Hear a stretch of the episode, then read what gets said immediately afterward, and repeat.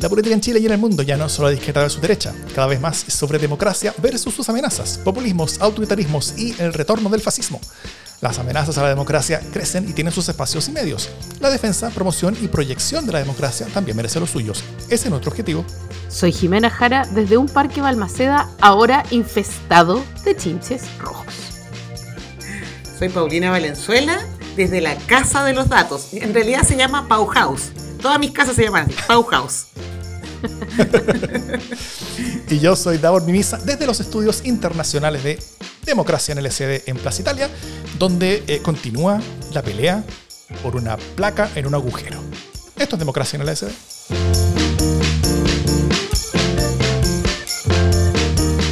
¿Cómo estás, Jimena Jara? Hola, estoy feliz porque tenemos una invitada. Esto es algo que no ocurría en este programa hacía mucho. Digo, invitada. ¿Tanto? Sí, teníamos invitados, pero ¿hace cuánto tiempo que no teníamos una invitada? Años. pésimo. No, años no. Años. O sea, la paridad aquí no aplica, no, no aplica en, el promedio de invitados. No, nada. No, yo estoy por creer que nuestra última invitada fue durante la campaña Constituyentes.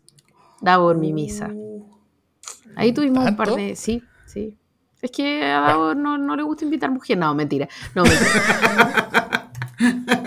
oh, o sea, me debo sentir muy honrada por esta invitación entonces. No, nosotros, nosotros tenemos que sentirnos ah. Nosotros somos honrados. Bueno, muchas gracias. Muy bienvenida Paulina Valenzuela. Para quienes no la conocen, eh, es una de las personas que más sabe de encuestas en Chile.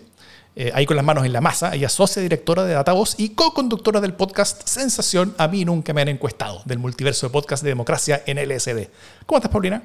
Bien, muy bien, muchas gracias. Muchas gracias por la invitación y, y feliz de poder contarles más del podcast, de la, del entretenido podcast que desarrollamos con, con mi amigo personal, Yuri Flam, arroba Yuri Flam, que espero que nos esté escuchando, arroba Yuri Flam desde alguna parte. Así que no, muchísimas gracias. Pues ahí vamos a conversar de lo que les vamos a ir contando algunas cosas eh, especiales que, que, puedo compartir algunos datos de encuesta de estos últimos tiempos y además contarles más del, objetivo y por qué nació el podcast. Porque me gustaría contarles lo del nombre, cosa que no te he contado a ti, Davor, en, en, las ah, grabaciones. ya. Muy bien. Vamos a preguntar eso, sin duda. Sí como, como, mencionó la, eh, Paulina, el otro co-conductor de mí que me han encuestado es Sergio Toro. Hoy entiendo que hacía cosas menos importantes que estar en este podcast, como presentar ante la subcomisión de ese tema político en el proceso constitucional. Eh, así que bueno, puro filete en este multiverso. Hoy día, hoy día vamos a conversar sobre los posibles caminos de salida para un gobierno aún agobiado por la crisis de seguridad. Eh, y luego, como, ya adelantamos un poquito, sobre qué esperar para adelante en la en la, en la temporada que comienza el podcast sobre, a mí no que me han encuestado y también sobre qué esperar para adelante en torno a las personas que no votaban eh, históricamente y que ahora están empezando a votar con el voto obligatorio. Pero antes un par de noticias de la casa. Lo primero, tenemos concurso, ¿no, Jimena Jara? Mm. Esto es un súper anuncio, yo sé, esperado durante todo el verano. Eh, nuestra auspiciadora, eh, la, Andrea Palet, la socia dueña, directora y, y súper pudiente eh, de Laurel Libros, me ha perdonado el hecho de que yo haya perdido nuestro premio anterior. y en el buen espíritu que nos une, tenemos eh, este libro para concurso que se llama La afición, que es un libro de relatos slash crónicas literarias eh, de Martín Cinzano, que es un poeta, un poeta bastante conocido, pero que eh, ya publicó con Laurel también su primera novela, em, que se llama Empana, y ahora publica Laurel La afición, que es un libro de relatos deportivos. Entonces, se viene concurso, eso nomás les digo. ¿Y yo puedo participar? Por supuesto que puedes participar. Lo importante es que este concurso se haga con relativa prontitud para que yo no pierda este libro que está, por supuesto, en una caja de seguridad ya. Eh, eso, buena ah, el concurso no es hoy día entonces. No, no eh, comenzaría la próxima semana. No, yo ya pensé, yo ya pensé, pero no estaba esperando una señal así como de interés.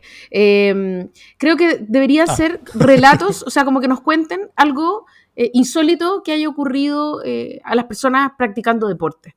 Eh, creo que podría ser una historia divertida, una anécdota, algo que haya ocurrido, ojalá no una tragedia espantosa, ojalá nadie que se haya infartado, nada, así como, pero crónicas de cuestiones insólitas que han ocurrido con el deporte, practicando deporte. y eso puede estar por Twitter, en mail, en nuestro Discord, en los comentarios del video, en los comentarios del podcast. Miren, donde quieran. ¿sí? Y si tienen nuestros WhatsApp, también nos lo pueden hacer llegar, llegar por WhatsApp.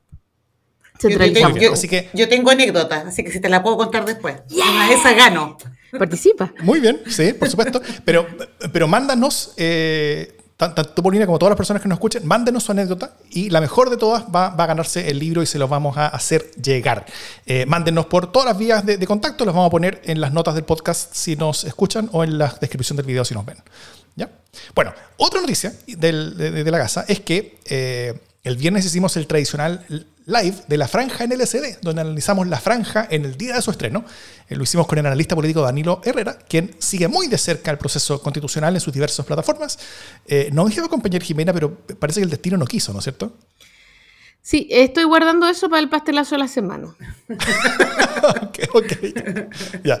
Eh, bueno, el el video donde vimos la franja manifestando, manifestándonos con, caras y exclamaciones nuestro horror, el cringe, la sorpresa, eh, eh, los gustos y los disgustos, eh, sobre todo lo que veíamos, y luego analizamos todo eso en detalle, está disponible en nuestros canales de YouTube y Facebook para quien quiera verlo. Y finalmente la última noticia es que, si sale todo bien, se viene el LSD sin censura esta semana que sería el capítulo especial eh, que como todos los meses hacemos como agradecimiento a nuestros aportantes que nos ayudan mes a mes a hacer más y mejores podcasts. Así que eh, quienes quieran unirse al grupo de personas que nos apoya con el monto mensual que ustedes quieran para hacer más y mejores podcasts en defensa de la democracia, lo pueden hacer en los links que tenemos también en las notas del podcast si nos ven, si, si nos escuchan, o en la descripción del video si nos ven. Así que van a recibir este capítulo de LCD sin censura y los que vendrán más adelante.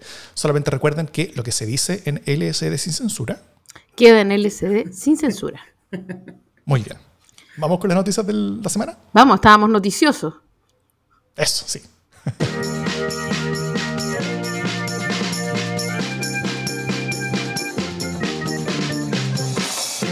Hace poco rato estamos grabando esto, eh, el martes en la noche, como cada semana, y hace pocas horas, eh, al final de la tarde de este martes, celebraban la ministra eh, Janet Jara y la ministra eh, Vallejo principalmente, pero celebraba también todo el gobierno eh, la promulgación, por fin, de la ley que consagra las 40 horas, con gradualidad, con las indicaciones que se le pusieron del caso, con una larga discusión, pero finalmente es ley.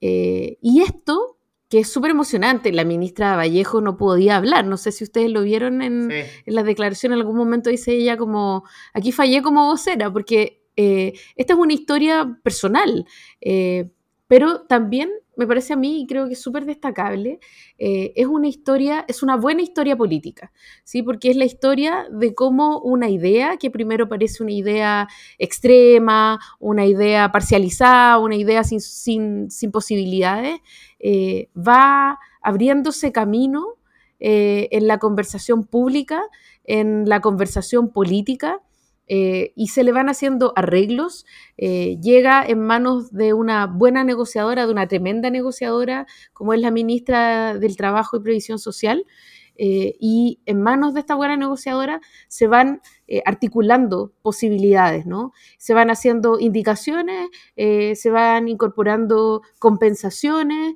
excepciones, y eso va permitiendo que la ley siga avanzando. Y me parece que es un tremendo ejemplo de lo que es la deliberación democrática, eh, porque probablemente este proyecto sea hoy día... Eh, muy distinto de lo que soñó eh, Camila Vallejo, de lo que soñó Carol Cariola, que fueron quienes fueron las, las impulsoras originales, pero es una realidad para todo Chile y va a redundar eh, en el beneficio de trabajadores y trabajadoras y sobre todo en el beneficio de la democracia. Así que como que me parece que es una buena noticia por partida doble. Una buena noticia en términos de cómo funcionan los procesos democráticos y una súper buena noticia eh, de, cómo esto va a redundar en beneficios para las personas. Pero además, y, quiero que hablemos un poco de, esto de las 40 horas y todo, pero voy a dejar tirado el tejo pasado al tiro. Em, es, una, es una buena noticia también porque le permite al gobierno cambiar de tema. Eh, así que nada, les pregunto, voy a partir por nuestra invitada, ilustre invitada, eh, ¿cómo, ¿cómo viste tú todo este proceso? Y si es que tienes en mente, ¿cómo se fue moviendo también eh, la percepción de esta, esta jornada posible de 40 horas también en los estudios, que desde el 2019, que también se venían preguntando estas cuestiones? Sí, yo, yo creo que, o sea, yo coincido contigo en, una cosa práctica que es sacar de la agenda del día, digamos, eh, poner otro tema, un tema positivo, un tema transversal, creo que cambia el ánimo, eh, aunque sea por un día, cambia el ánimo. Eh, efectivamente, yo creo que es una, es una buena, es un buen logro desde la democracia, desde la lógica de la democracia, del acuerdo, del diálogo, creo que es interesante que una ministra que inicia esto, o sea, una, una, política, por decirlo así, que parte con esto desde la lógica, desde el rol parlamentario y lo concreta desde un rol en el gobierno, también es una buena señal. Es como habla como de, un, de una perseverancia respecto de ciertas creencias o convicciones. Entonces yo creo que yo creo que en ese sentido, eh, desde el punto de vista político, creo que es un gran logro, creo que cambia el ánimo, creo que es, eh, creo que también eh, pone en un lugar bastante particular a la ministra del Trabajo, como la estrella de la semana, y no solo de la semana, de las últimas semanas. Yo creo que ella también está siendo bastante beneficiada desde el punto de vista público, digamos, de la evaluación pública. Cierto. Y claro, desde hace mucho tiempo que viene anhelo. Lo que pasa es que yo creo que también es cierto que en Chile el tema de... Acá hay dos elementos. El tema de la productividad, que ha salido también en la discusión respecto de bajar de 45 a 40, cuando en realidad yo creo que que la productividad está anclada un tema más cultural y no político, por decirlo así. O sea, yo creo que, que, además hacerlo ahora es un buen momento luego de la pandemia, en que el, modo de trabajo cambió, particularmente en, en algunos grupos. Eh, y yo creo que por eso, en ese sentido también es una muy buena señal. Yo creo que es, es apreciado por los trabajadores y trabajadoras de Chile. En teoría, esta, esta nueva ley va a afectar a prácticamente 4.700.000 trabajadores, o sea, es un número muy grande, digamos, muy significativo. Es verdad que a otros, no, no, a lo mejor a los que trabajamos de manera más independiente o menos regular, no es tanto el impacto, mm. pero, pero al trabajador de mall, al trabajador que tiene un contrato 45 horas, eh, evidentemente va a ser una gran diferencia. Los tiempos de desplazamiento desde la casa al trabajo son altísimos, o sea, es un cambio muy, muy positivo. Yo estoy súper contenta, realmente creo que es un gran logro para los trabajadores eh, y trabajadoras eh, poder reducir. Ojalá que, ojalá, ojalá que se traduzca en, que ese tiempo menos pueda ser utilizado bien, descanso, más, más familia, más ocio, en fin, el ocio bien, el, el, buen ocio, como digo yo, ¿no? Así que, no, yo creo que, mira, la, la, población lo, ha venido percibiendo en general bien. Efectivamente, esto no, esto no afecta a la población en general directamente, pero sí va a producir cambios en las dinámicas de convivencia, digamos, particularmente de las familias. Así que, ¿qué más, qué más puedo agregar, digamos, salvo eso? Mm. Sí, yo, yo, yo me sumo. O sea, primero, de nuevo, Janet Jara, ¿no es cierto? Eh, la MVP del gobierno, la, la, la Most Valuable Player. Eh, yo, yo, no creo que sea la mejor ministra de la Vuelta a la Democracia, pero creo que sí es la mejor ministra relativa al gabinete que tiene alrededor. Como que es, es, es, la que más destaca, eh, dado en el, en el contexto en el que está. Eh, y, creo que es re importante que, que, que, la democracia, a pesar de lo que dice Paulina, yo, yo sí creo que esto eh, eh, afecta en forma palpable la vida de, de muchas personas. y, si, y, si, no es alguien en particular, cada persona va a conocer a alguien cuya vida o cambió o, o, puede cambiar gracias a esto. Eh, y, yo creo que, que, la importancia de que la democracia pueda entregar mejoras palpables a la vida de las personas es, es fundamental para su supervivencia. Y eso, y eso es muy, muy, muy bueno y muy potente eh, y, y, muy eh, aliviante, yo creo, para quienes vemos como, como, como agobio todas estas amenazas que se, que se, que se cierran encima. Esto yo no lo veo como un granito de arena en, en, esta pelea, sino que yo lo veo como un peñasco de, un peñasco de esperanza en esta cuestión. así que, al menos por eso, más allá de que yo como persona liberal, que me gustan los mercados, tengo mis dudas con respecto al impacto final de esto, quien finalmente va a estar pagando la cuenta, los trabajadores van a estar pagando algo la cuenta, pero en el corto plazo al menos eh, la, sensación es, de algo que los trabajadores querían y algo que los trabajadores van a poder tener gracias al proceso democrático y gracias a un, a un, a un proceso político que, que, actuó bien y en forma dialogante, en forma eh, sensata, muy negociada en esta materia, donde un gobierno de izquierda negoció no con la oposición, sino que con los empresarios, básicamente, y, llegaron a esta, a esta, cosa. Así que eh, contento. Yo, yo, puedo hacer una, A mí también me parece que es súper relevante como este es como el lado bueno de la democracia. Pensando en todo lo que ha venido eh, saliendo en las últimas encuestas de la desvalorización que tiene en la población. Entonces, es un hecho concreto, digamos, en que la población puede observar que sí funciona. Porque yo creo que eso no es menor. Eh, particularmente, bueno, con lo que les voy a contar más adelante, particularmente con lo que les voy a contar más adelante, respecto del famoso electorado nuevo. Entonces, mm, yo, creo que es bien central, o sea, son señales bien potentes y yo creo que hay que darle toda la importancia que se merece y celebrarlo como se merece, digamos. O sea, creo que es muy importante. Sí, y además que eh, como buena política social, la vuelta eh, para sentir el efecto es más corta, ¿no?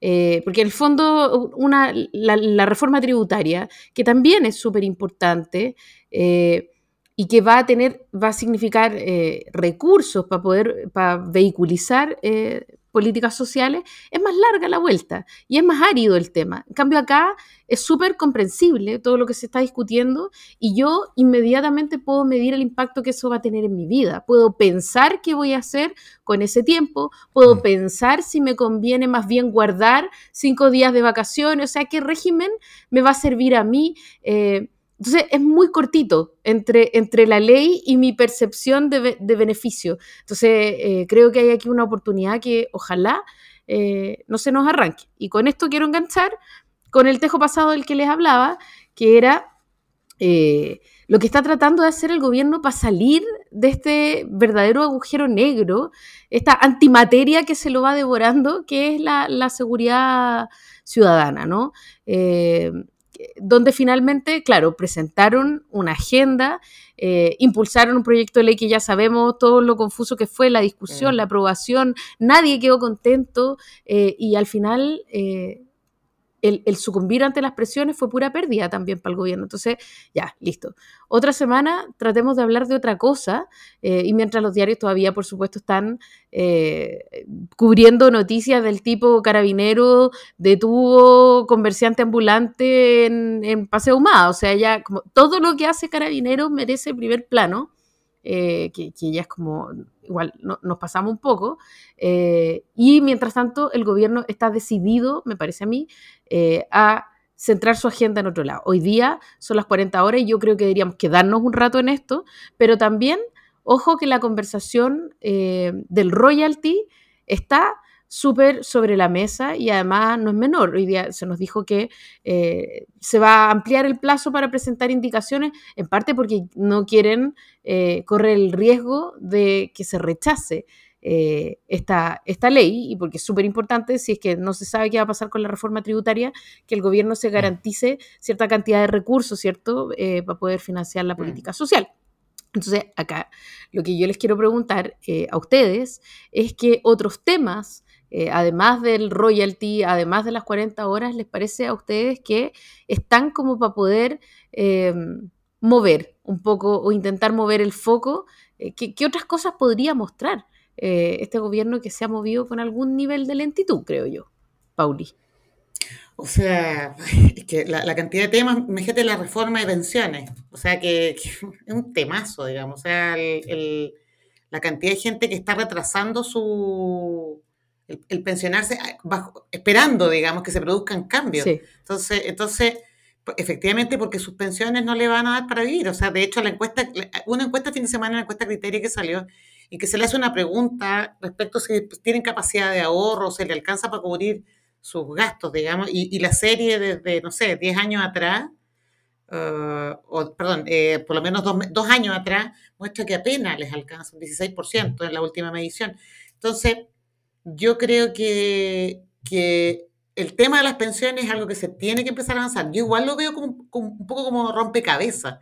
Es como empezar a ponerse de acuerdo en partes nuevamente para poder llegar a un todo que a lo mejor no nos va a dejar contentos nuevamente a todas las partes, pero, pero yo creo que hay que hacer el empeño de empezar a hacer ese mismo constructo, porque, porque evidentemente yo coincido contigo, Jimmy, que el tema de la reforma mm. tributaria la gente lo ve muy lejano, o sea, como, sí, está como arriba, digamos, y, probablemente no van a haber efectos a corto plazo, entonces, todo lo que sea de corto plazo para la población, o sea, hay temas que nos han tocado, el tema de la vivienda nos ha tocado, ¿Para qué hablar del tema de la salud? Que de lo que se ha hablado es del problema de las ISAPRE, pero convengamos que la población bajo ese régimen es un 16%, o sea, el otro 84% está en FONASA. Entonces, ese, es bien relevante eh, que hay ciertos temas que nos afectan en el día a día y que se, han visto eh, comidos, por decirlo así, por, eh, por, la, mm. por lo coyuntural asociado a la delincuencia, que es legítimo. Por cierto, no estoy diciendo que no sea importante eh, y que no sea necesario abordarlo, pero,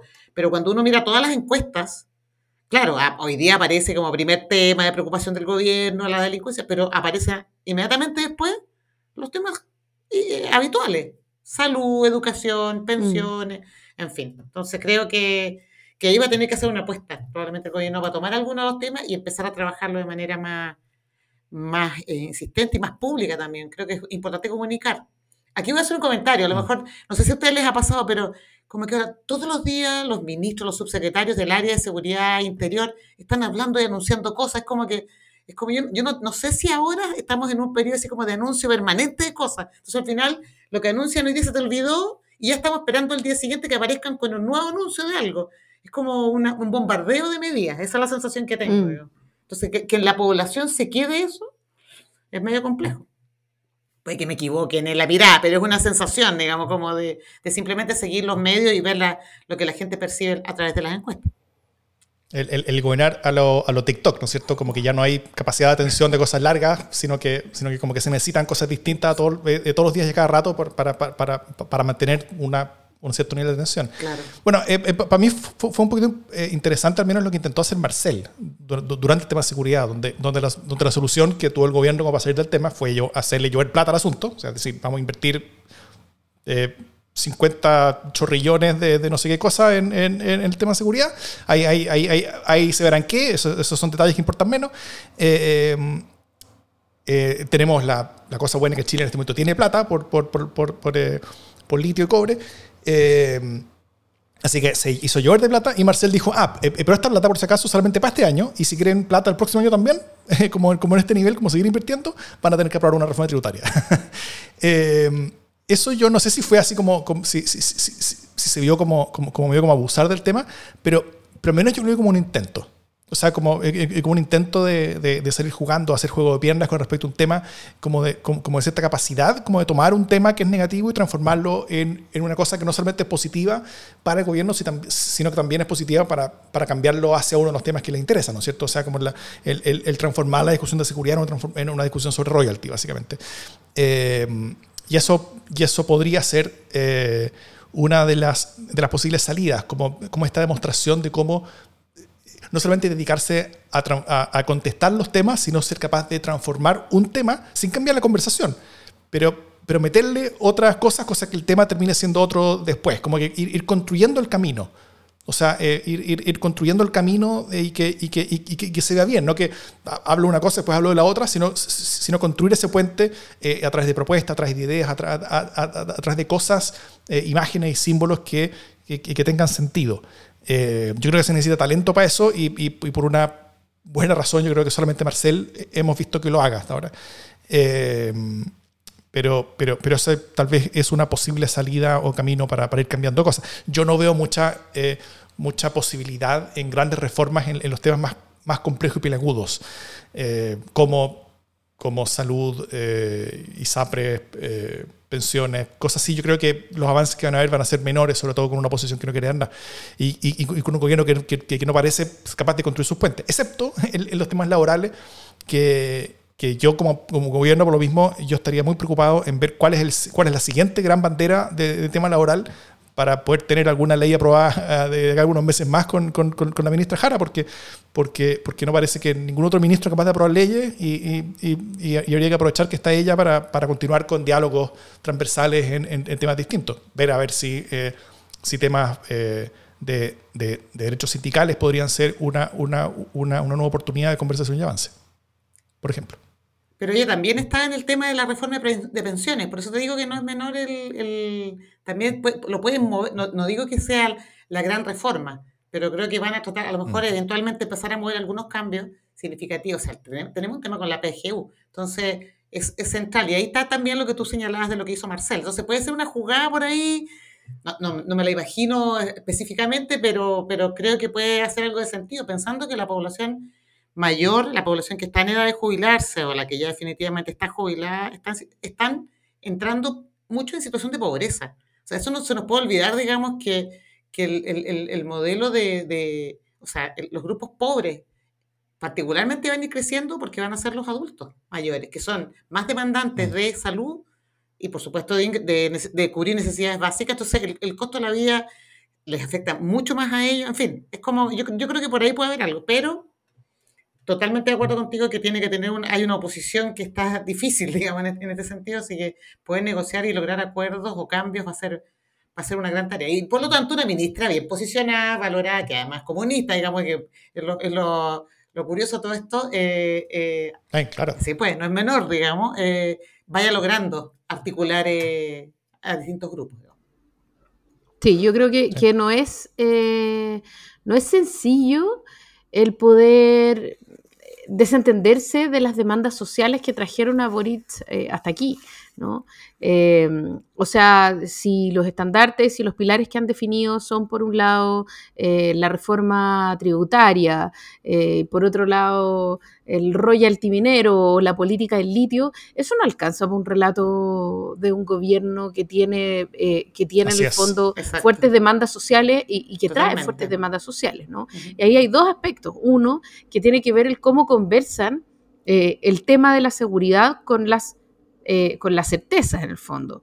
Eh, y cómo, no solo cómo lo, cómo lo convierto en un, en un poema, ¿no? De hablar de las tres certezas y la cuestión, y entonces hoy día hablo de una y, otra hablo, y otro día hablo de otra. No, es de verdad poder abrocharlas. O sea, eh, cuando hablo de seguridad, poder parar esta idea de la falsa dicotomía de que como país tenemos que elegir entre la, entre la seguridad policial y la seguridad social. O sea, como si no fueran ambos condiciones de la supervivencia de cada individuo, ¿no? Como, ¿qué hago sin pensión? O sea, ya, bacán que no me roben, pero ¿qué me van a robar por otro lado? Eh, o sea, es súper importante poder mostrar el absurdo de creer eh, que tan absurdo como el reduccionismo de que solo la agenda social es importante y el crecimiento no vale nada, ¿cierto? Mm. O sea, poder decir, ¿sabes qué? Mm. Basta de, dicotomías reduccionistas y eso creo que, no ha ocurrido hasta ahora y creo que el gobierno sí va a tener que jugársela, sea por pensiones, sea por ISAPRE. Tampoco soy tan ingenua de creer que van a poder hacer las dos cosas, pero alguna de las dos cosas se tendría que echar al pecho porque si no, eh, yo lo veo como un fracaso. Mm. O sea, lo que, lo que pasó en el gobierno pasado, cuando después de un poquito más de un año, las personas, cuando Piñera no logró entregar más crecimiento, más empleo eh, y más seguridad, que, era lo que, lo, que él proponía básicamente, eh, y todas esas cosas se fueron para atrás, bueno, se desfondó. Se desfondó total y completamente. Eh, y, y, los gobiernos se desfondan no cuando pierden a su posición o, cuando su posición crece un poco, sino que se desfondan cuando pierden a su propio mundo. Eh, y ese Piñera lo perdió eh, antes del estallido, lo perdió cuando, cuando no cumplió las cosas mínimas que, el gobierno entró diciendo que eran de su propia identidad y que eran las importantes que ellos iban a hacer. Mm. Eh, y este gobierno también tiene las suyas, ¿no es cierto? Que son distintas, que es válido, porque el mundo es otro, porque sus intereses son otros, las personas son distintas, pero, pero los avances están siendo igual de poco espectaculares que en el gobierno pasado, en esas materias al menos.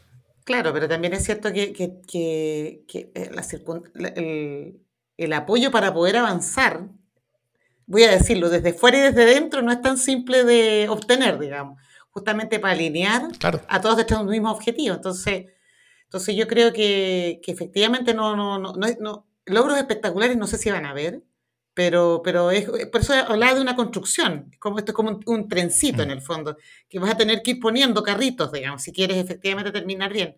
Pero si no, se puede hacer muy, muy complejo, si no vas agregando. Ya tienen uno, que no es menor, el de, los, de las 40 horas, pero evidentemente tienen que hacer más, porque el tema de seguridad es un tema muy difícil, porque es tan multidimensional, afecta en tantos ámbitos, territorios, eh, distintos tipos de personas, en fin, es, es muy complejo. Eh, y además porque hay un elemento que es bien clave que tiene que ver con muchas percepciones. O sea, percepciones que se instalan a, partir de lo que la gente se va enterando. Entonces, bueno, después podemos hablar un poco más, pero, pero como todas las fechas que se dan entre la realidad, entre la percepción de temor y la, eh, y la experiencia real de, mm. delitos o cosas. Entonces, entonces, bueno, es lo mismo que pasa con la economía. Ustedes no sé si lo han visto en las encuestas, estas grandes brechas que se dan entre la pregunta, cuando uno le pregunta a la gente cómo ve la situación del país, es súper mal, pero cuando le preguntas por la propia, en realidad siempre es mejor. Entonces, hay una brecha sistemática. Es muy interesante cuando uno coloca las dos preguntas y se dentro la brecha. Claro, porque cuando tú le preguntas a la persona, la persona te habla por lo que le pasa, cómo termina el mes, cómo paga las cuentas. Nosotros hemos investigado eso, efectivamente, porque no entendíamos esta brecha. Y, y, y se basa en, creencias bien particulares, o sea, lograr terminar el mes. Pero cuando habla del país es porque está operando estas, estos grandes temas que se están discutiendo a través de los medios. Entonces, yo digo, con el tema de seguridad vamos a seguir con lo mismo, no, no creo que salga tan, no va a salir de la, de la conversación, digamos, ni de los medios menos. Sí. Y muy, muy, muy cortito para cerrar aquí. Eh, poco de esto se puede hacer con la caja desordenada. O sea, eh, el, el, tema de seguridad en particular fue bien dañino para la coalición oficialista, o las coaliciones, o el, pegamento que las une, eh, y terminaron todos peleados, todos tostados, todos medio enojados eh, entre sí, y con la situación, y con el gobierno, y con, y, con la oposición, y con, y con, todo el mundo. pero al mismo tiempo, la, cualquier salida también es la solución a eso, porque, porque no hay mejor pegamento para una, para una coalición que, que, que, estar teniendo logros a los cuales cada uno de ellos después va a poder mostrarle a su electorado, ¿no es cierto? Entonces, el construir ese camino donde, donde, donde vayan en paralelo una mayor unidad de las coaliciones de, de, gobierno junto con ciertos logros, eh, va a ser interesante. Y ahí va a ser bueno ver cómo van a estar aprovechando esta oportunidad de, de las 40 horas como, como especie de pegamento coalicional. Exacto.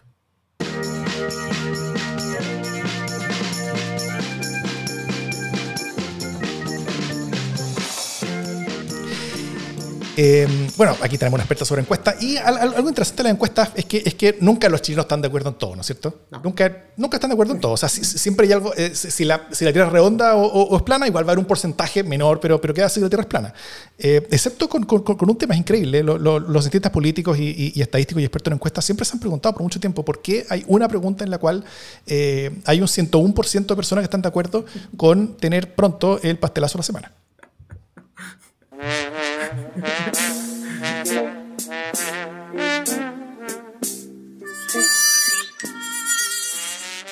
A fines de la semana pasada fui invitada, eh, convocada, más bien me comprometí eh, como coanfitriona de este espacio eh, a ser parte de nuestra tradicional gala de la franja electoral. minutos antes de iniciarse esa gala, bueno, primero no llevé mi computador, o sea, mal. Luego lo resolví, eh, al menos parcialmente, eh, y cuando ya tenía todo montado y ya, vamos, que se puede, eh, se cayó la luz, pero no solo donde yo estaba, que era en Algarrobo, sino que en todo el litoral, en Las Cruces, en el Tao, en Punta de Tralca, en, en todos lados, y ya Davor, un poco desesperado, me decía, pero quizás podemos hacerlo por el eh, celular. Y no, cero posibilidad. Eh, ya, Danilo Herrera llegó a salvar los muebles, lo hizo increíble y todo, pero me, me autopasteleo. Pero mi segundo pastelazo tiene que ver con esa franja. Eh, y concretamente con Pamela Giles, porque encuentro que ya el nivel de oscilación política es como asombroso. O sea, creo que solo Javiera, solo Javiera Pará ha oscilado tanto como Pamela Giles, pero con menos publicidad. Eh, increíble, pastelazo. Estaba pensando, yo, no soy seguidora ni he visto el programa al que te invitaron, Davor, y tú te negaste a ir, sin filtro, no lo he visto. Pero creo que un buen pastelazo, porque lo leí en Twitter, fue la discusión que se dio entre la concejal, me parece, y el alcalde Carter, en que una pelea realmente, no sé, o sea, esas, peleas de esas que se graban en la calle, digamos, entre dos conductores, de ese, nivel, tal, a tal punto que él él le pide a ella que se vaya a lavar los dientes. Yo creo que eso ya es pastelazo a la semana. Increíble la discusión. Alto nivel. No, de, alto nivel, de alto nivel. Yo creo que eso le bajó varios puntos al, alcalde Carter, digamos. Eh, eh, una pelea muy, muy, muy... Y el segundo, creo que es... Eh, esto, de, salir a, dar, a hacer, dar noticias sin ser verificadas, Bien, esto fue el diputado Alessandri, que luego fue desmentido ah, por el propio, por propio carabinero, digamos, respecto de. Entonces yo digo, sobre todo una semana en que, en que estábamos todos eh, muy atentos a lo que carabinero decía, no puede, no, no puede salir con una fake news, por decirlo así.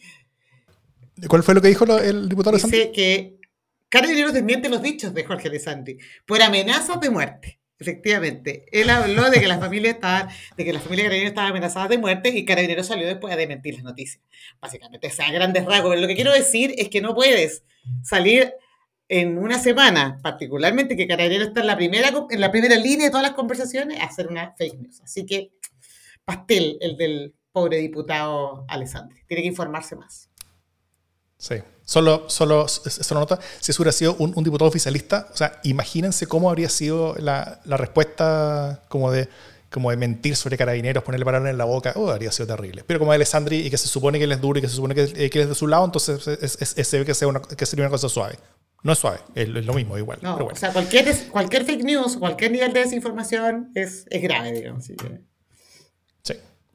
Eh, bueno, el, y lo antes de a lo que Paulina se refería con, con, este programa que yo no fui, que Sin Filtro, simplemente porque yo tuve hace un rato que en octubre me habían eh, llamado para invitarme a Sin Filtro y yo le había dicho a la productora que no iba a ir. De hecho, eh, de hecho primero le dije, eh, no, no, puedo ese día, y, y, la verdad no podía, pero, pero tampoco iría si, si pudiera, o sea, le dije.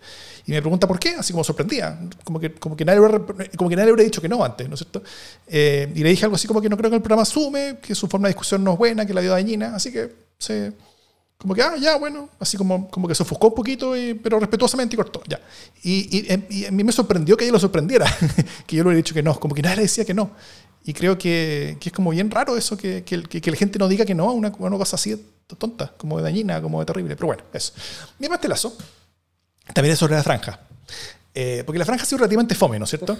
Eh, pueden ver el, mucho más entretenido análisis que hicimos eh, en nuestro YouTube o el resumen que después hice en, en Radio Sonar el, el lunes temprano. Pero Solo una de las piezas quiso ser un poquito juguetona y jugar al borde y ser quizás graciosa, eh, o en menos intentarlo, que fuera el Partido Liberal. Donde en sus pocos segundos decían qué era y qué, y qué no era ser liberal. ¿no cierto? Con cosas gráficas, así mostraban a la, a la autora Cordero como con cachitos de diablo, etcétera, eso no es liberal, etcétera. El mayor logro de esa, de esa franja de, pocos segundos fue eh, tener a José Antonio Cast tuiteando por varios días una imagen suya vestido de nazi con bigote hitleriano, porque eh, el, lograr hacer eso mientras Cast como exigía explicaciones de por qué lo habían pintado así, igual creo que es un logro. Pero al poco rato los parlamentarios del Partido Liberal se empezaron a desmarcar de la franja de su propio partido, empezaron hasta a burlarse de ella. Primero Vlado Mirosevic eh, trató de sacársela diciendo que él no estaba metido en el tema, que él no sabía nada, eh, pero después reconoció que no le gustaba, que no lo habría hecho así. Después el, diputado Bernal llegó hasta tuitear el meme de Póngame el único que weá con, con, el logo del Partido Liberal atrás, o sea, con el logo de su propio partido. Eh, y yo, no, yo creo que no había habido una mayor sacada de piso en la historia de las franjas desde la franja del sí de 1988, cuya autoría inicial aún se desconoce. Así que nada, pástelas.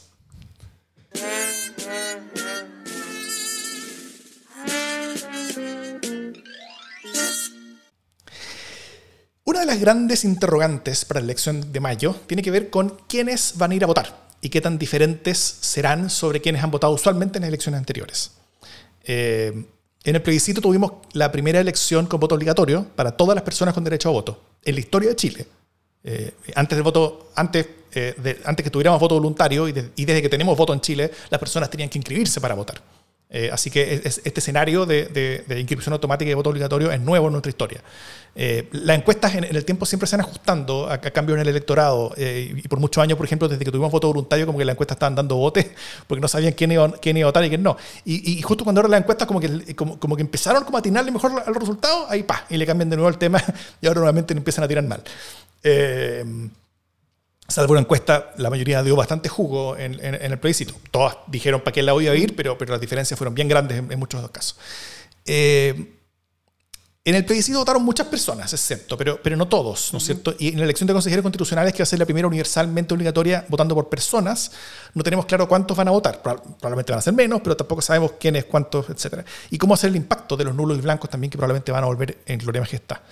Eh, pero buena cosa, tenemos a Paulina que nos puede dar algunas luces. Con el presente de Paulina socia de eh, socia directora de Datavoz, y en Datavoz junto a la Fundación Friedrich Ebert hicieron un estudio re interesante a partir de encuestas cara a cara, que, eso, que es importante mm. ahora con voto obligatorio, porque, porque antes las personas que contestaban el teléfono había correlación con, la, con participación, ahora con voto obligatorio las encuestas cara a cara cobran mayor valor.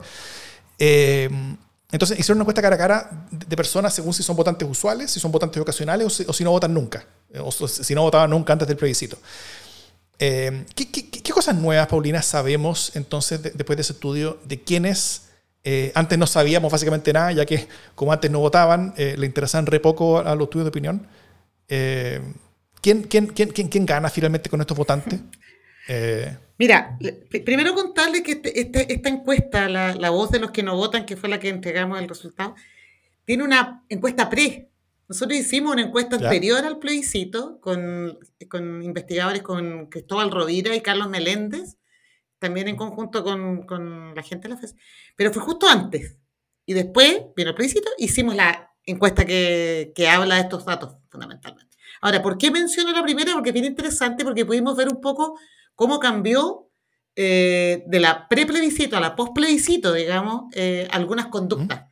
Recuerden que efectivamente, como tú decías, eh, Davor, eh, el, cambio, el paso a voto obligatorio, inscripción automática, voto obligatorio, cambió, o sea, genera un cambio muy significativo, porque hay prácticamente un 45 50% de la población que ahora está obligada, por decirlo así, a ir a votar y que en las últimas elecciones eh, de muchos años no había estado participando.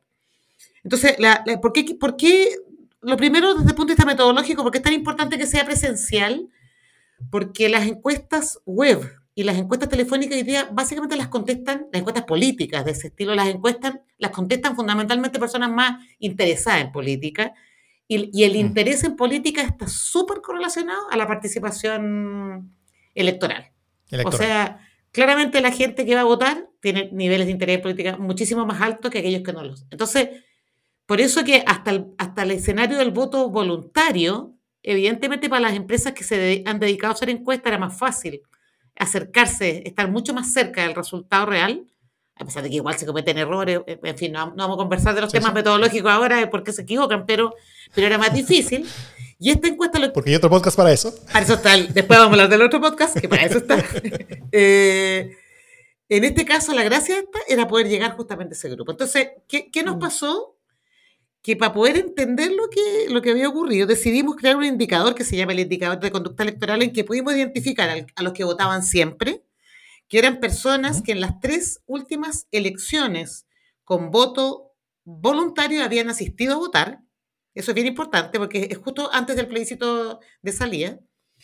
Los que votaban esporádicamente, o fueron algunas de esas, y en los que no votaban, los que nunca votaron. O sea que eran al menos esas tres y era muy, muy probable que los que nunca fueron a votar en esos tres son los que nunca habían ido a votar, digamos, hay gente. Ahora, proporcionalmente es un grupo pequeño, 12%, digamos, de los que nunca votan, que se parece bastante a, bastante a la abstención que hubo en el... Recuerden que la abstención fue del 15%, 14% en, el, en, la, elección, entonces está muy cerca. Entonces uno dice, bueno, ese grupo probablemente no va a ir a votar nunca, aun cuando eh, sabe que hay costos, bueno, costos que no sé si a alguien alguna vez le ha pasado una multa por no ir a votar, pero en fin. Em, o gente que no, no, se cambió de domicilio, entonces no está por los 200 kilómetros no está obligado a hacerlo, en fin. Sí. Pero nos salió un 25% de los votantes esporádicos. Y ese grupo es bien interesante, el de los votantes esporádicos, porque el votante esporádico es el que entraba y salía de elecciones. Y es probable que esos fueron los que se agregaron, básicamente, en, en la última elección. Entonces, eh, lo que nosotros hicimos fue mirar, mirar estos grupitos. Y lo que nos dimos cuenta, bueno, básicamente que los que, los que votan siempre son gente más educada, eh, de niveles económicos un poco más altos, eh, en términos etarios, se parece mucho a la distribución de la edad nacional, no es que no predomina ningún grupo particularmente, pero los que votan esporádicamente y los que nunca votan son personas con niveles educacionales más bajos, eh, por lo tanto, de niveles socioeconómicos también más bajos. Eh, y en cuanto a edad, ahí se produce una diferencia, porque, por ejemplo, los que votan esporádicamente, nos salen personas, hay una proporción bien grande, dos de cada diez tienen 65 años y más, que es el grupo de adultos mayores que a lo mejor dejaron de participar en algún minuto porque se fueron desencantando, pero que, pero que participaron en alguna y que ahora están obligados a volver. Y en, el, y en caso de los que nunca votan, es población más joven, pero de niveles socioeconómicos más bajos.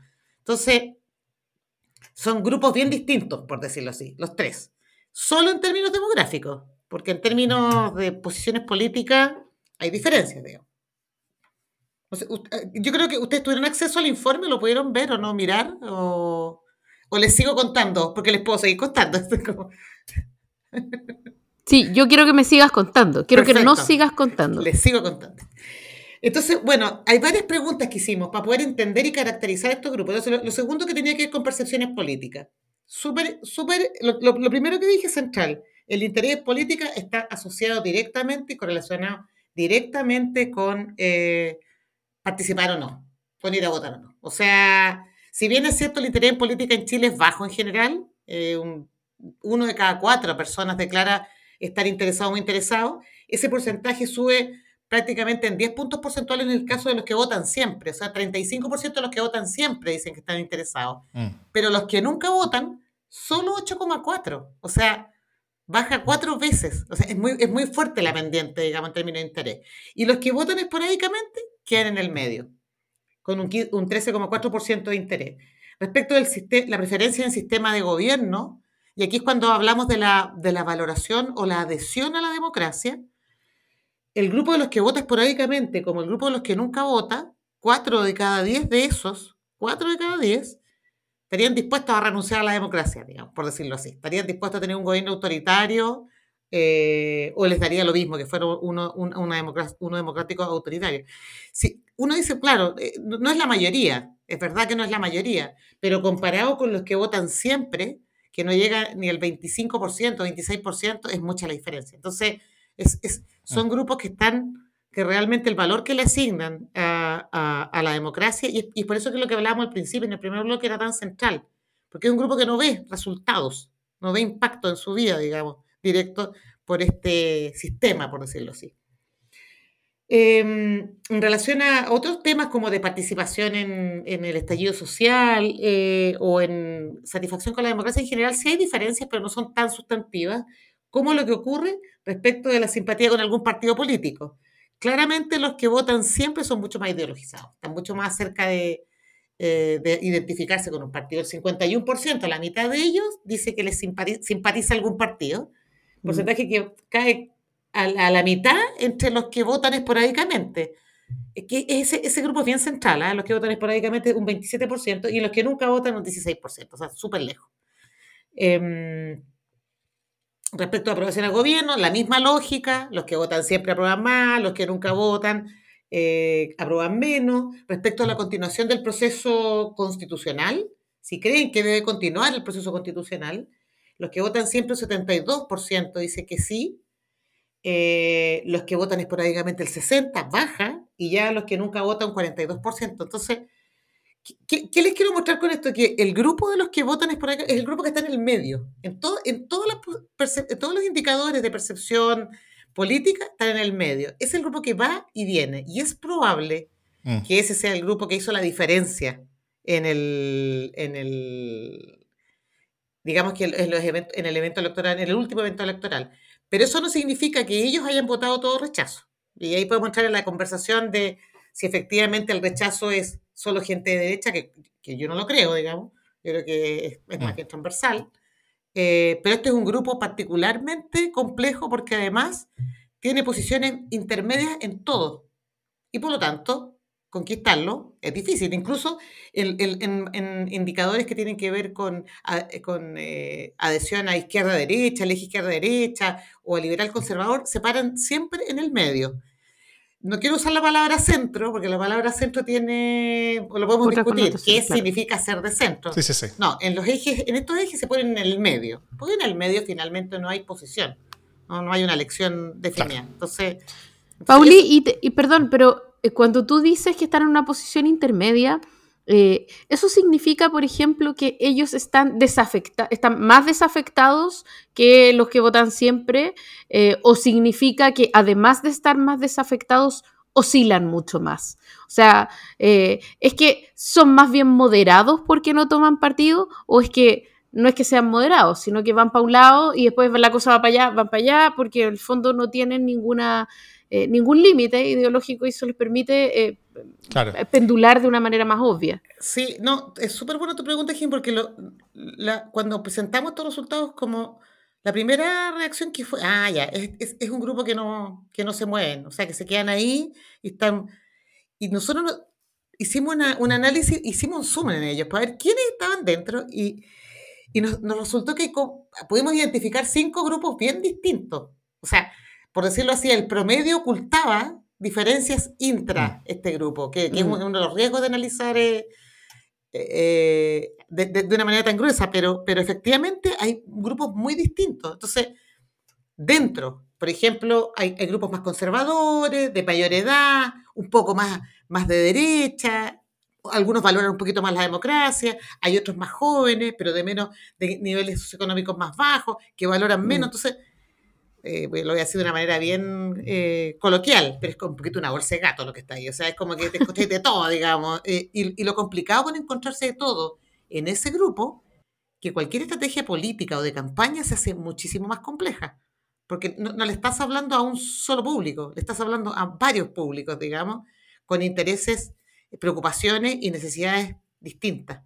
Entonces, yo diría que tenemos ese grupo es el que se va, mueve a votar, pero es un grupo diverso. Entonces, pensar que el 62% de los que votaron rechazo eh, en el plebiscito son todos iguales, parecidos, y, mm. pensar que esos son solo nuevos votantes es puros errores, diría. Puros errores así como creo que es, es, equivocado pensar así, porque no lo son, y porque efectivamente lo único que sabemos de ellos es que hoy día se fueron, se fueron, se fueron, estaban obligados a ir a votar y que tienen posiciones intermedias entre los más entre los que votan siempre o que siempre han ido, por decirlo así, y que uno más o menos los conoce, porque voy a decir una cosa mejor, pues son los que contestan las encuestas, son los que piden, o sea, todo lo que nosotros vemos, digamos, en estas encuestas que están permanentemente saliendo, es la voz de ellos. En tanto, los que están, eh, los que nunca votan y los votantes esporádicos, no sabemos tanto de ellos. Entonces, es súper complejo cómo hablarles a este grupo, muy complejo. Sí. Em, este, este menor, interés y menor compromiso tal vez con ciertos liderazgos, partidos, épicas, ¿no es cierto?, que, tienen, que tienen estos mundos eh, e historia, eso también implica tener, como dice bien la Jime, menos anclas, ¿no es cierto?, como, como, como menos anclas de, eh, eh, de, movimiento. Y eso implica más grados de libertad, que están más dispuestos a moverse, a experimentar. tal vez no, solamente con, con, con, quién hay al otro lado de quien hoy día está en el gobierno, sino con quién, quién, está al otro lado del sistema político. Eh, y, de ahí tal vez se puede encontrar menos parte de la explicación del surgimiento de la lista del pueblo, parte de la explicación del partido de la gente, eh, parte de la explicación de, de ciertas como, como, como, cosas que uno, que uno podría llamar amenazas al, al, al, sistema y que se pueden transformar en amenazas a la democracia también. Em, sí, pero hay una cosa más, hay una cosa que es bien central, pero además es un grupo que toma decisiones muy encima de la elección. O sea, nosotros, o sea, el 85% de la población que, fue a votar, digamos, o sea, de la población total que debería votar, fue a votar, es, un porcentaje súper alto, o sea, no es, no es menor, digamos. Hubo muchos cambios de domicilio, hubo mucha gente que fue a, justificar que no, iba a votar. O sea, en Chile todavía está la conciencia de que eh, de no votar te pueden multar, o sea, hay, hay, como una, nos comportamos bien, digamos, desde el punto de vista electoral, al menos hoy día con voto obligatorio. Entonces, entonces este grupo particularmente el votante esporádico, que tiene posiciones más intermedias, es, es, el que se va a demorar más en acercarse a una decisión. Y eso iba a estar más atento a las cosas que están pasando. Por lo tanto, cualquier cosa que ocurra eh, una semana antes de una elección, de una elección clara, porque ahí podemos entrar a hablar de la elección de ahora, que yo encuentro que hay un nivel de confusión y mm. desconocimiento altísimo. Ya lo hemos visto en otras encuestas que han salido también. Entonces, sobre todo esa población va a tomar decisiones muy, muy cerca. Y eso le pone una dificultad enorme a cualquier campaña. O sea, ¿qué les digo? ¿Cómo les hablo? Básicamente, si esa gente no va a tomar la decisión. eh, con, con, suficiente anticipación. Sí. Cuando se les pregunta, por ejemplo, a estas personas eh, si, si tienen mayor o menor compromiso con la democracia, muchos titularon con que estos mundos tienen menor compromiso, eh, como que defienden menos de la democracia. Pero, pero también son menos dictatoriales, en el sentido de que quienes van a votar más, eh, hay un mayor porcentaje de ellos que, que, que está de acuerdo en, en eh, o que podría estar de acuerdo eh, en, el, en el tema eh, de, de, tener entornos dictadores. Pero, y estos mundos con, eh, con menos compromiso, hay, menos personas que, están de acuerdo con eso. Hay, más personas como que les da lo mismo nomás. O sea, como que hay mayor eh, eh, eh, desinterés. Y ahí tal vez es donde se puede abrir la puerta para, para la oportunidad de ciertas amenazas que hoy día no son las de antes, o sea, no son las de, décadas anteriores donde la amenaza a la democracia era un general que se tomaba el poder y que, a veces eh, ante los aplausos de muchas personas, que ahora vamos, vamos, vamos a, a, conmemorar los 50 años de cuando eso pasó en Chile por última vez, sino que la amenaza hoy día nace de personas que entran por elecciones, que, que, que entran atrás de promesas y empiezan a tomarse el poder eh, por esa vía. Eh, claro, pero, pero, pero también tenemos que pensar que como es volátil en términos de su adhesión, o sea, pueden entrar, pero, pero si al mes o a los dos meses no están cumpliendo con la promesa, ese grupo se mueve al otro lado. Entonces, fragiliza también eh, de alguna manera la opción electoral. Mm. O sea, eh, yo creo que eso también es una eso también le agrega complejidad. Y yo creo que, bueno, convengamos que probablemente este gobierno lo está viviendo, como, como cae, digamos, la adhesión en el primer año eh, es, muy, es muy fuerte. Digamos, la aprobación cae significativamente, independiente que sea un grupo más politizado el que está respondiendo, pero cae igual, digamos. Entonces, entonces sí. yo creo que ese es el punto. Es frágil la adhesión. Probablemente hace, en, no sé, en lo, los primeros años de, de, la vuelta a la democracia, estas adhesiones eran más profundas, más ideológicas. Hoy día no es así. Entonces, eso, eso le, le agrega mucha más complejidad mucha más dificultad. Entonces, pueden surgir nuevos candidatos, no, estoy de acuerdo contigo, pueden surgir. El problema es que te pueden prometer el cielo a la tierra, pero si no lo cumplen a los dos meses o la gente no lo ve, los, van a perder el tiro. Y va a venir otro, que a lo mejor de la vereda al frente, que les va a ofrecer otra cosa. Y también, entonces, es, es bien complejo, diría yo, el, escenario desde, esa perspectiva. Oye, eh, cambiando rápidamente de tema y antes de cerrar, cuéntanos qué esperan tú con Sergio eh, de esta segunda temporada de A mí nunca me han encuestado. Ah, y ahí les voy a, y ya comenzó y pueden seguirle, pueden empezar a escuchar. Ahí les puedo contar lo del nombre. Lo que pasa es que a mí me pasa en, el, en el mundo de las encuestas que la crítica permanente que habíamos venido escuchando siempre era, pero oye, yo no sé, ¿por qué tengo que creer en las encuestas si a mí nunca me han encuestado? Era como una, era como una frase estándar, no, so, no solo del, de la gente que escribe en Twitter o en, en, redes sociales, sino que hasta de amigos, parientes, en fin. Entonces, cuando, cuando conversamos con Sergio respecto de esto, dijimos, bueno, era un nombre que nos sonaba como tan natural porque es una frase tantas veces escuchada por los que nos dedicamos a esto. Eh, y es divertido porque, porque en estricto rigor la probabilidad de que uno lo encuesten es bajísima, bajísima, digamos. Entonces... Sí. Eh, yo, Además, bueno, Sergio, Toro, Sergio Toro pone la voz de esta persona enojada que suele reclamar así, ¿no? Claro. En, en, la apertura del, del, podcast él dice, a mí nunca me han encuestado. es un reclamo, me encanta. Exactamente, exactamente, es un reclamo. Es como que, como que no, no, no, no puede ejercer un derecho a ser un derecho a ser escuchado. Eso también lo comentamos en, en, en el último, en el primer capítulo de la segunda temporada que efectivamente hoy día las encuestas se están transformando en una manera de comunicarle al mundo político, a los que toman las decisiones, lo que la ciudadanía está pensando, porque van quedando muy, muy pocos espacios, digamos, de, participación ciudadana. Bueno, en esta segunda temporada vamos a cambiar un poco el, el, el, el, el objeto, digamos, del podcast. En la primera temporada nuestro objetivo era tratar de poder dar elementos para que la, la, la gente que nos escuchaba, los que son usuarios de encuestas, pudiesen hacer un juicio sobre la encuesta. Si esta encuesta está bien, esto está raro, esto no me calza, le creo o no le creo, en fin. Yo creo que ya pasamos de la, de la etapa de la enseñanza, la educación, y ahora vamos un poco más a la práctica. Eh, vamos a tener invitados también en, en nuestro podcast. Jime, tú por supuesto que vas a ser invitada. No, no es que a, a, a Davor no lo discriminamos, pero él está detrás de los micrófonos, así que está, está siempre. eh, y la idea es poder ahora conectar eh, lo que son las encuestas con lo que está ocurriendo en la opinión pública. Fundamentalmente por lo que, por lo que dije al principio. O sea, creemos que hay encuestas que pueden incluso generar agenda, conversación, poner tema, pero también creemos que hay que profundizar y traer otras, otras, otro tipo de estudios y análisis que se están haciendo que profundicen y permiten entender eh, las declaraciones de las personas. Eh, también queremos hablar más de los estudios que se hacen a nivel público. Eh, creo que eso también hay que relevarlo. Hay muchas encuestas que se hacen a nivel público que no se conoce por la gente.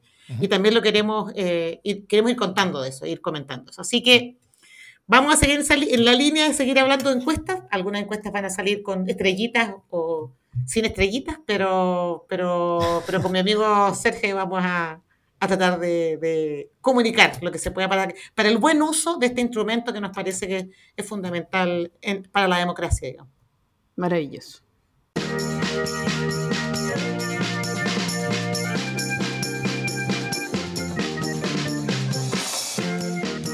Las buenas noticias. ¿Qué buenas noticias tienen Jimena y Paulina? Yo no tengo ninguna buena noticia, así que que oh. parta Paulina. Oh. Todos son malas noticias, como siempre. Oh. No. Yo tengo una buena noticia. Eh, una, vamos a ir con, con, con, con eh, parte del equipo de Datavoz, vamos a ir a contarle a otros colegas y amigos latinoamericanos eh, de todas estas cosas que hemos conversado ahora. La próxima semana vamos a estar en el Congreso Latinoamericano de Opinión Pública de Wayport, así que esa es una buena noticia. Podría contarle a otros lo que estamos haciendo acá. Y otra buena noticia es que mañana va a estar nublado, parece. Y vamos a tener un poco... Se fue el calor. Esa también es una buena noticia. Está llegando el otoño, buena noticia. es una buena noticia. Eso. muy bien. Yo tengo una buena noticia, que hace un par de días comenzó a operar la comunicación de la Secretaría de Participación Ciudadana del Proceso Constitucional, eh, que es una entidad a cargo de la Universidad de Chile y la Universidad Católica, junto en articulación con otras universidades, eh, y ya he dicho un par de veces en este podcast porque creo que la participación ciudadana, si bien va a ser breve y escueta y pequeña, pero va a ser clave para poder conectar a buena parte de la ciudadanía con el proceso constitucional, que todos miran desde afuera y con desconfianza. Eh, así que la participación es una de las principales oportunidades para transformar el camino hacia el rechazo eh, que, estamos viendo ahora en un camino hacia la prueba. Eh, así que nada, pues sigan las cuentas sociales para ir conociendo sobre las oportunidades de participación que van a comenzar a funcionar más firme en un par de semanas más. Están en Facebook, Instagram, Twitter, TikTok, YouTube y hasta LinkedIn. Eh, todos los links van a estar en las notas de este podcast si nos escuchan o en la descripción del video si nos ven. Y como demostración de por dónde era la participación, eh, hace una hora yo revisé y, el Twitter de, esto tenía algunos cientos de seguidores, mientras la página de Facebook, que es algo mucho más como, como del pueblo, donde no está la gente o, donde participa menos la gente ultra, ultra movilizada políticamente, eh, ahí habían cuatro. Y no me refiero a 400 ni 4000, sino que cuatro personas que eran seguidores de la página.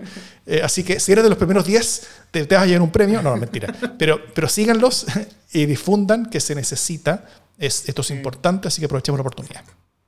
Exactamente. Ahora sí. Muy bien. Muy buena noticia.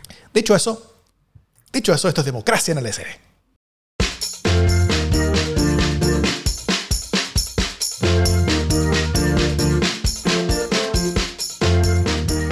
¿Cómo, cómo lo pasaste, Paulina? Bien, súper bien, muy entretenido, muy entretenido. Eh, poder hablar de todas estas cosas a esta hora, además, es muy entretenido. Así que no, les agradezco un montón la, la, posibilidad de estar con ustedes. Genial conocerte, Jimé, porque sí, y Sergio hablan mucho y muy bien de ti. Así que. Y, y, ya, ya te hice la invitación, así que vas a estar en uno de nuestros capítulos de nuestro podcast. Así que solo agradecer la invitación. Maravilloso. Súper. Oye, ¿y, de qué se viene el segundo capítulo de A mí nunca me han encuestado? Es una excelente pregunta, pero tú nos conoces, Davor, que con Sergio nos demoramos un poco en llegar a esas definiciones. hay que decir que es secreto de sumario. Es mejor el misterio de la desorganización. Nos gusta sorprender. Nos gusta sorprender. Ahora, lo que sí es noticia es que probablemente va a ser desde fuera de Chile. El próximo. Ah, ah nos estamos internacionalizando. Cuánta exclusividad, Dios mío. No, oye, y, les voy a agregar una cosa curiosa, porque tenemos, tenemos gente que nos escucha afuera, y uno de los lugares que voy a estar, sé que hay personas que lo oyen y, me quieren organizar un té para firmar autógrafos. Así que te voy a contar. Muy bien.